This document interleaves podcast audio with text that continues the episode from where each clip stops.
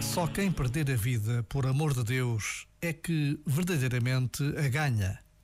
Ironias difíceis da pedagogia divina.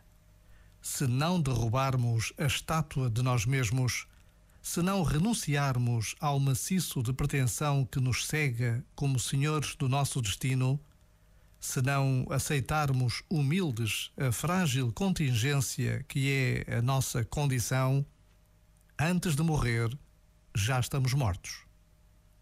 Já agora, vale a pena pensar nisto. Este momento está disponível em podcast no site e na app.